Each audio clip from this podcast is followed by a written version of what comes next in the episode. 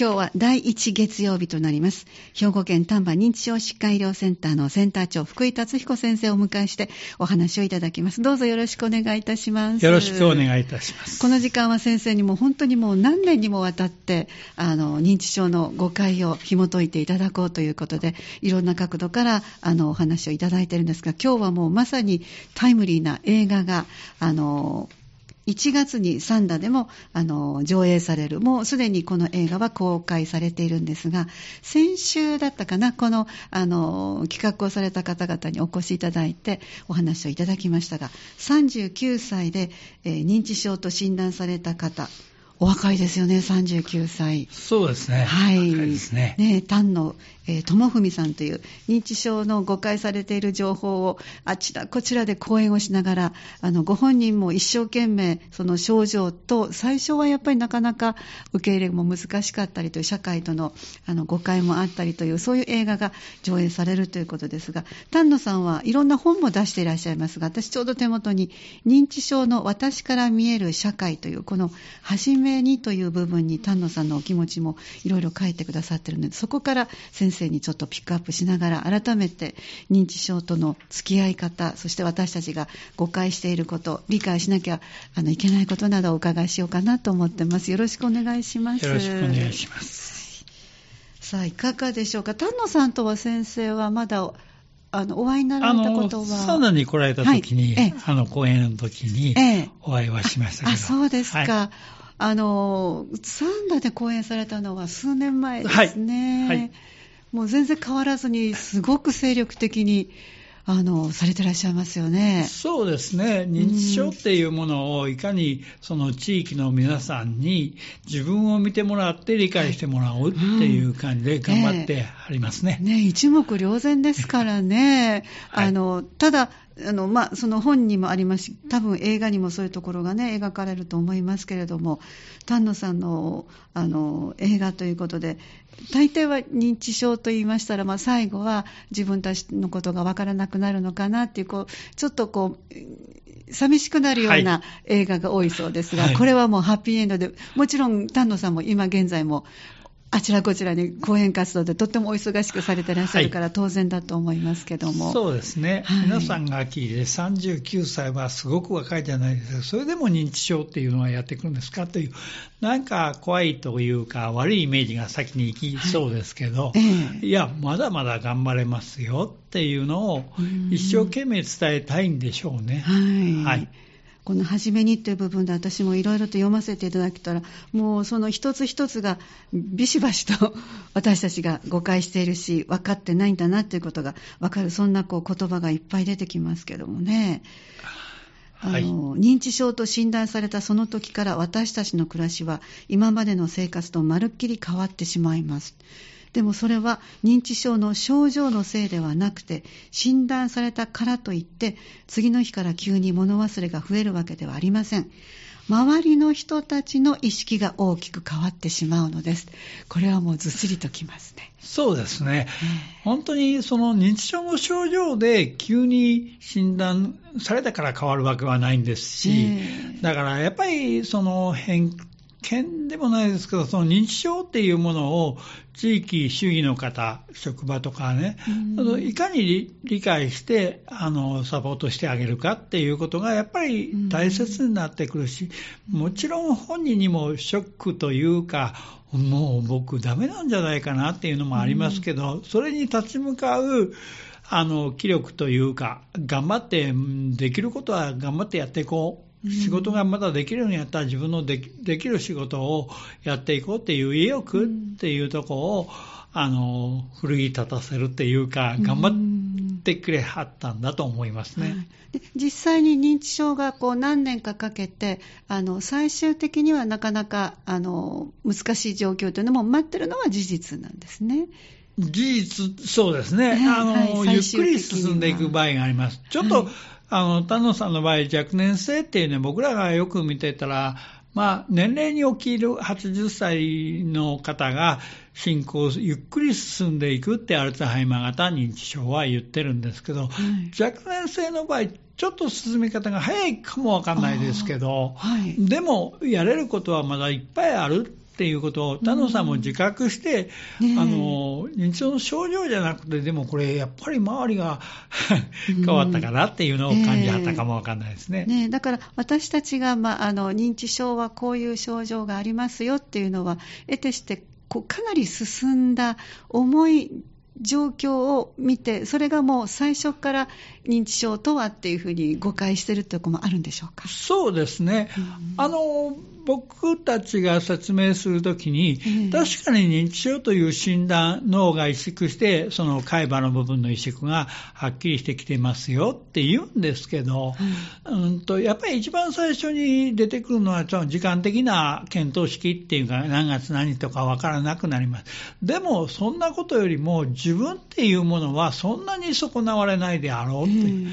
特にあの大丈夫なのは自分のその道徳的なものとかプライドとか、それはむしろ認知障害には障害を受けないっていうとこやから、うん、頑張ってやっていったらいろんなことはできますよ。今までやったことない新しいこともできますよって言うんですけど、うん、イメージが、周りが心配する。もちろん家族含めてですけど、はい、もう仕事がダメなんじゃないでしょうかっていうね。うん、だから、若年性の方はできる限り、まあ、若年性認知症65歳以前に発症するもの、はい、まあ、本当は血管性のものがパーセントは多いんですけど、まあ、アルツハイマー型認知症っていう形であっても、いかにその自分が今までやってきたことを持続できるか、継続できるかっていうサポートの中に、あのやってあげれば、仕事もまたできるであろうということで、支援していければいいかなと思いますね。えーはい、この初めの部分で先生、こうお読みになられて、気になっていらっしゃるところとか、もしございましたら、よかったらご紹介ください。いや、気になるっていうか、確かに本当に認知症って言われたときに、これは認知症の症状ではないんですけど、周りは、そら、家族も心配してくれるんだと思いますね。あの、自分のパパが認知症になったんだ、うん、私これからどうしたらいいんだろうって、まあ、その、介護者というか家族に対してはすごい不安を与えて、見方も変わるのかもわかんないですけど、いや、違いますよ。まだ、まだできることをちゃんとやってきたら、そんなに変化は目立たないかもわからない。だからそういう形を持って生活していきましょう。要するに、今までずっと生活してた自分というものをいかに守れるか、それはいろんな障害は出ます。記憶障害とか、あの、物の使い方とか、ちょっと分かりにくいことがありますけど、それを頑張ってやっていければ、まだ全く急にどんどん進むわけではないですから、はい、その今までやってきた生活をいかに長く続けるかっていうことを持って、意欲を持ってやりはったら、ほとんど問題ないですね。だから、あの、周りが、いや、こんなことはしなくていいですよと、かえって言ってしまうのかもわかんない。あ何かと思いますね、はい。いろんなことに対して、仕事面に対しても。でも、そのサポートも必要ですけど、うん、そんなにあの今までやった経験っていうもので、結構、あの田野さんなんかは仕事も続けられたって言ってはりますからね、はいはい、僕たち、その医療面っていうか、介護する方も、それをいかにうまいことサポートできるかっていうことにかかってくるかもわかんないですね。うん、つまり今今の生活をいかに続けていくかっていう工夫をご家族が考えていくっていうのが、ね、まあ、不安もあるかもしれませんけども、はい、はい、その今までやってきたことをいかに長く続けられるようにサポートしてあげるかっていうことを見たらいいんですね。認知症だったら、イメージがやっぱり先ほども言われたように、もうダメなんだ、どんどんどんどん悪くなっていくんだっていう形で言ってますから、えーえー、あの、いや、できることっていう方に視点を置いた方がいいかなと思います。だからまあ、ドラマとか、あの、はいフィクションの場合はね、そういうふうにこう作ってることもあるかもしれませんけども。そうですね。あの、ドラマとかなんとか言ったら、えー、そこを強調してっていう場合が多いですから。かなりこう短時間のようなね、はい、描き方も多いですけども。もう本当に何も悪いことばっかりをこう取り上げていきますけど、えー、本当はちゃんとできること、今まで通りやってることは結構ありますよっていうのを、丹野さん、えー、当事者なんかは本当に伝えたいんでしょうね。ね皆さんもうできないでしょう、もう大変でしょうっていう形で、こう、阻害じゃないですけど、まあ、やらなくていいですよじゃなくて、できることはやっていきましょうよっていう考え方を、まず前提に置いてやっていきはるのがいいと思いますね。あのこの初めの部分にちょうどあるのが認知症の人が自分で行くと決めたわけではないのにそこへは行きたくない参加したくないと感じている場に参加しなかったら拒否してると。行きたくないのは行きたくないですよね確かにね、えー、そうですね。あの、えー、第三者的に捉え方は拒否しているとか、えーあの、やる気がないんじゃない、もう難しいんじゃないって、勝手に理解してしまう部分を、それを偏見につながってしまったらいけないから、まだやっぱりできるっていうことを守ってあげるっていうことをいつも思ってたらいいんじゃないかなとは思いますけどね。だからやっぱり先生も最初におっしゃったように、まあ、これが大きな偏見ですけど、認知症になったらもう何もわからなくなる、何もできなくなるというふうに言ってしまう。それはもう、あの、先の先の本当のもう重度の症状の情報ということに。そうですね。えー、あのー確かに僕、若年性の方がちょっと進行を見たら早いかもわかんないですけど、えー、そんなに急に変わるもんではない、はい、脳の機能として、確かにアルツハイマーという中に徐々にっていう形を理解しはったらいい、はい、今できることを頑張って支えてあげるっていうのが一番いいんじゃないかなと思いましたけどね。以前にもお伺いしましたが、まずはそういうこう自分でも記憶がだいぶもあの例えばまあ丹野さんのようにあのアポイント取ってるのを忘れてしまったりとか、えー、お得意さんの顔もちょっと忘れてしまったりと、そこまで行くのに、どのぐらい、もう年単位のスパンって前もおっしゃってましたよね、そうですね、えー、あの年単位のスパンって考えてもらった方がいいですね、もうあの1週間もしたら分からなくなるんですか、診断を受けたらって、うん、そんなことは絶対ないですね。だからそこの症状が出るまでも年単位でかかってきてたし、はいただ、アルツあの若年性の方は少し早い少し早いかもわかんないですけど、はいはい、丹野さんのように、う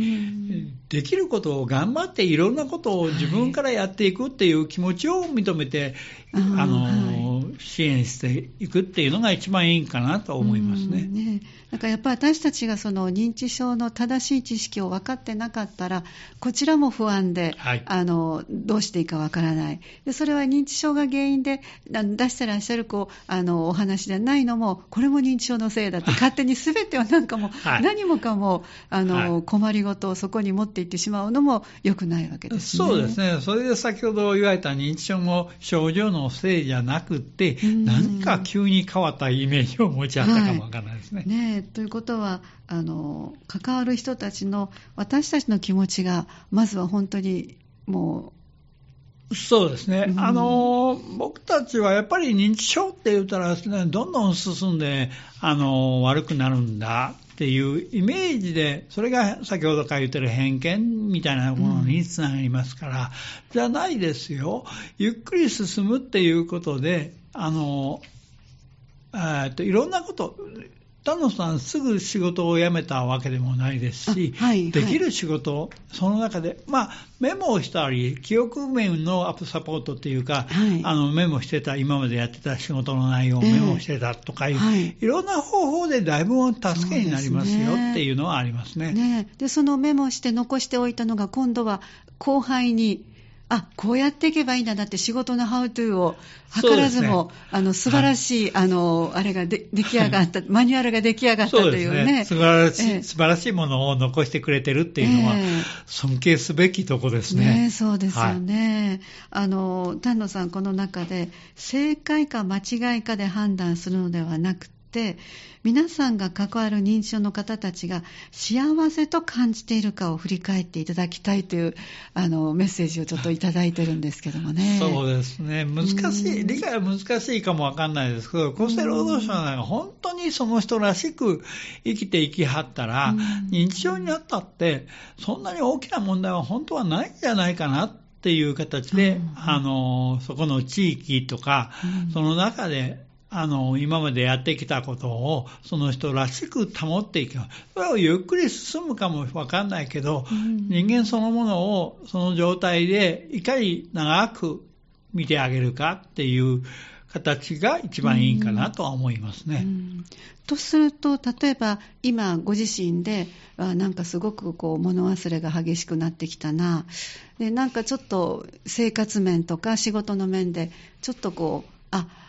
大変なあのミスをしてしまったなっていうお気持ちがおありだったら、できれば早くまずは専門のところに行かれるのをおすすめですかそうですね、もちろんあの認知症である以上、早期発見、早期治療っていう形で、はい、早くから何らかの脳を刺激するっていう、今はお薬もちょっとずつ発達してますから、はいはい、そういう形で求めはったらいいと思います、ね。うん、じゃあ、ご本人、ご家族としては、まず専門のところに行った方が、早く行った方がいいと。そうですね、自分を理解しておくっていうことは、自分の今の症状を理解しておくっていうことは、無理しなくてもいいですし、その中で自分っていうものをきっちり表現したらいいかなと思います。その次に待っているのが、今度は周りとのこう協力体制をできればやっぱりいいですよね。そうですね。はい、あの僕らあの認知症に対してあのもちろん治療としてもお薬なんかは出すんですけど、やっぱりあの、田野さんが言いたいのは、周りはもっと認知症っていうものをそんなにあの悪いもんじゃなくっていろいろできますよっていうことを自分から一生懸命表現してはるんですけどね、はいはい、それを地域もそれをサポートしていこうじゃないでしょうかっていう働きかけを今認知症に対してあの行っているわけですけどね、いろんなありますけど、はい、そうすると例えば、まあ現役のお仕事をしてらっしゃる方だったら、やはりまずは会社に相談というそうですね。あの、えっと、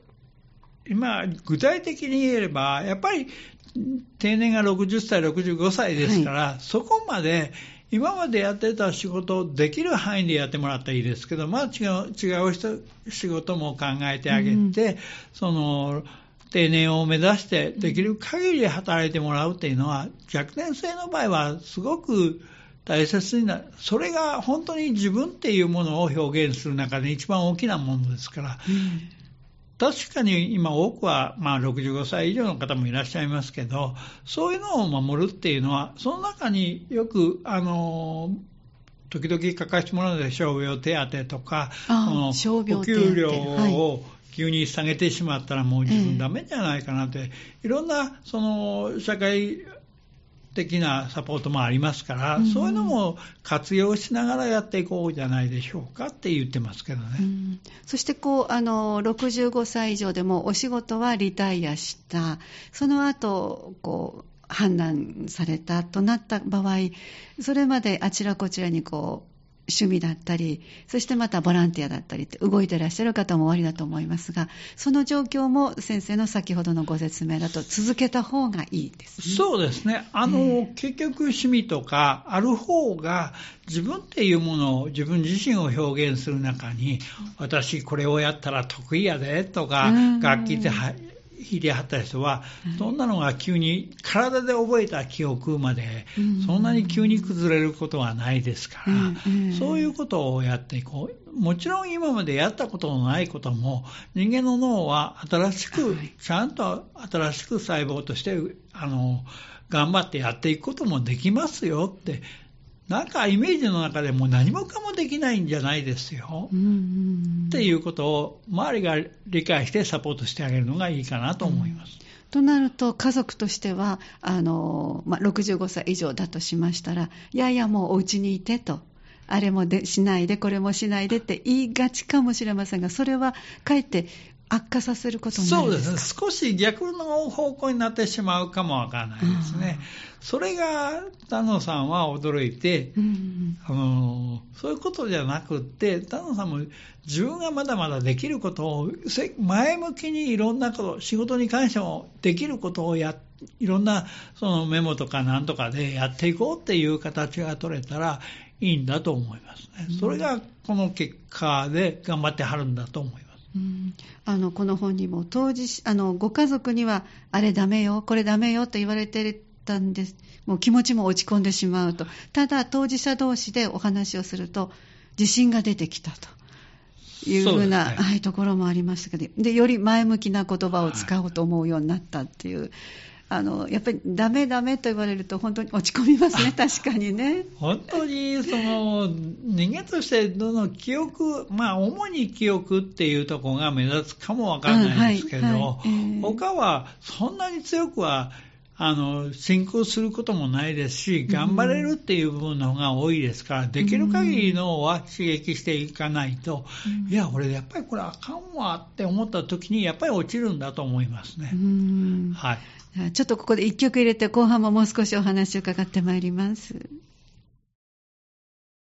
え今日は第1月曜日、え認知症の誤解されやすい情報を福井達彦先生にお話をいただいております。後半もよろしくお願いします。よろしくお願いします。今日はあの認知症の私から見える社会という丹野智文さんが書かれた本から、えちょっと認知症の誤解されている内容などを改めてご紹介いただいています。と言いますのは、えー、先週、えー、ゲストにお見えいただいて、えー、丹野さんをモデルにしたオレンジランプという映画が、え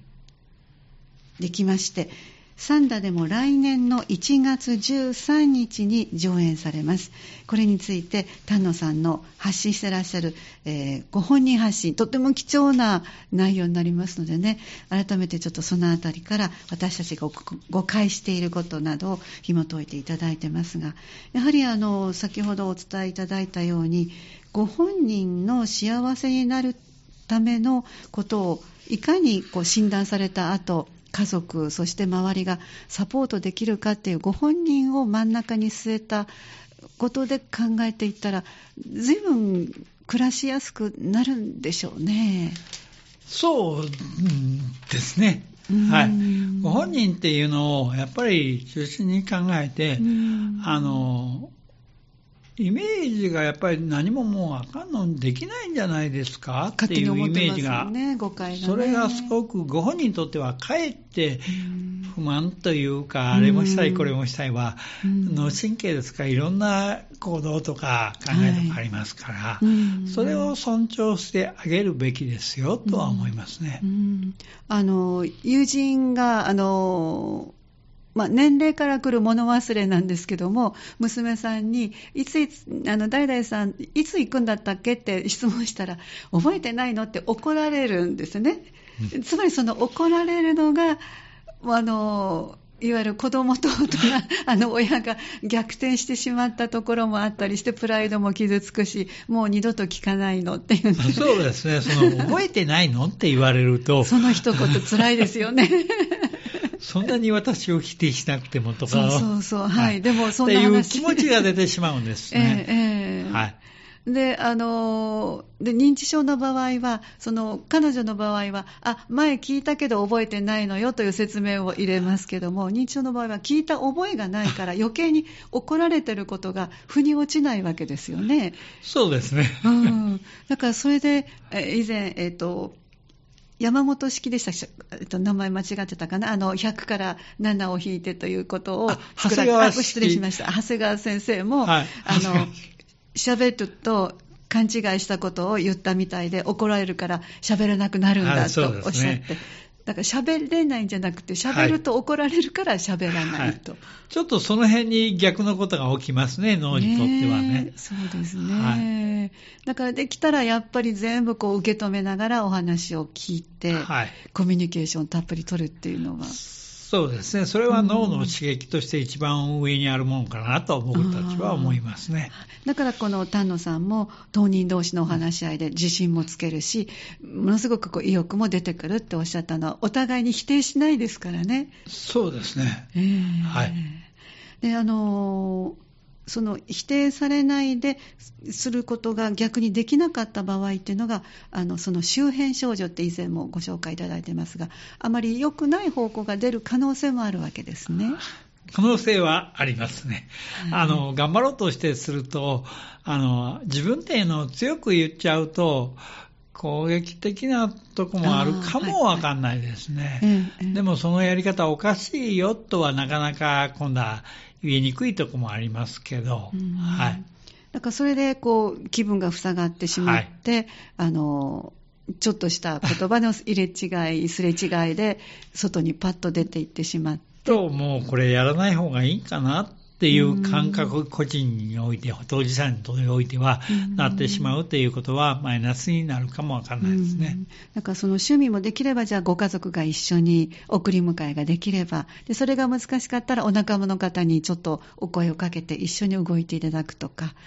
そうですね。あの、趣味っていうのはすごく自分自身を守ってくれてるんだと思いますね。そうなんです、ね、あの自分を表現するってのはなんかややこしい言い方ですけど、自分らしくやっていくっていう意味の中で、趣味っていうのはあの脳の中においては大きい存在かもわかんないですね。もできるだけ続けていける方向を考えると、はい、それが結局あの、ご本人たちが幸せと感じているかどうかっていうところのベースになるかもしれませんね。そうですね。自分っていうものはどう生きてきたかっていうか、あの、それが一番いいと思いますね。